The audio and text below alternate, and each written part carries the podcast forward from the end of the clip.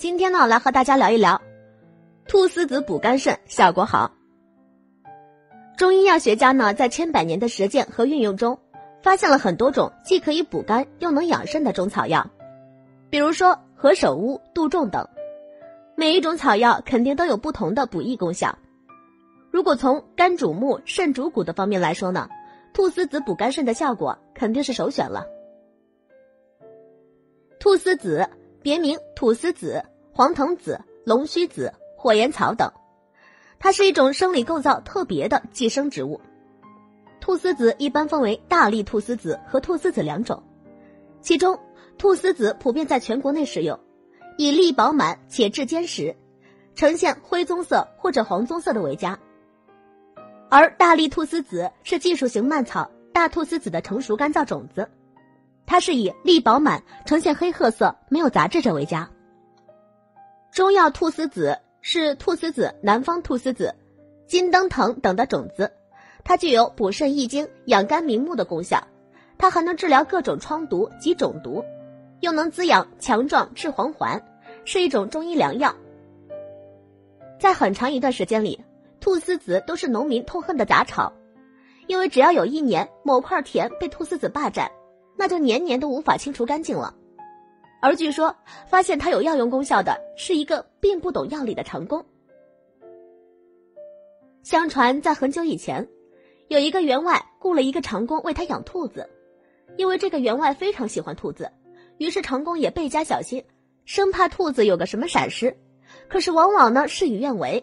有一次啊，长工在喂养兔子的时候，不小心将兔子的脊骨弄伤了，他非常担心。员外怪罪下来，也不敢将这件事情告诉员外。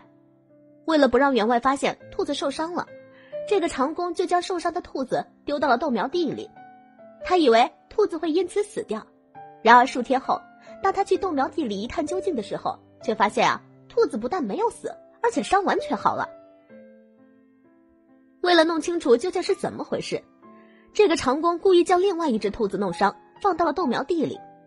经过他细心观察，发现。受伤的兔子经常啃食一种缠在豆尖上的野生黄丝藤，不久，兔子的伤就好了。长工猜想应该是黄丝藤治好了兔子的伤，于是他便用这种黄丝藤煎汤给患有腰伤的父亲喝。没多久，他父亲的腰伤也被治好了。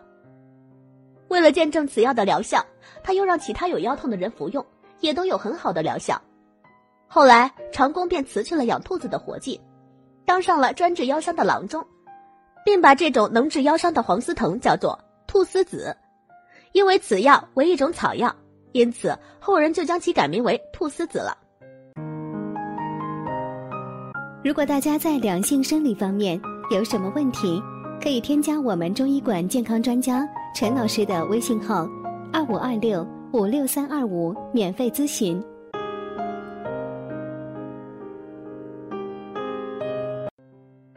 从上面的故事中可以看出，菟丝子有续绝伤、补不足、益腺人的功效。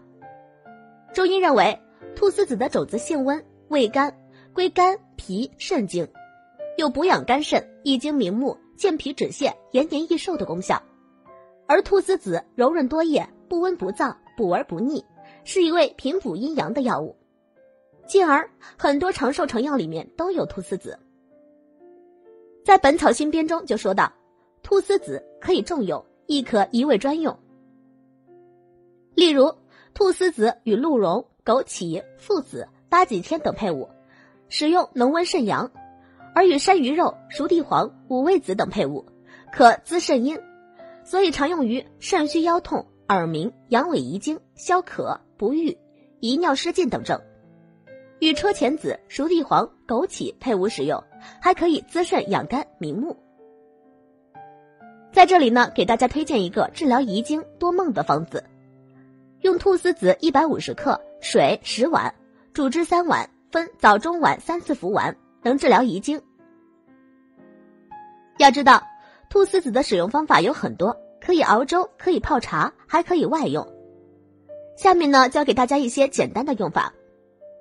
一，可以用来熬粥，建议取菟丝子六十克，粳米一百克，白糖适量。先将菟丝子研碎，放入砂锅内，加水适量，用文火煎二十分钟，去渣留汁，另加水及适量白糖，用文火煮成粥就可以了。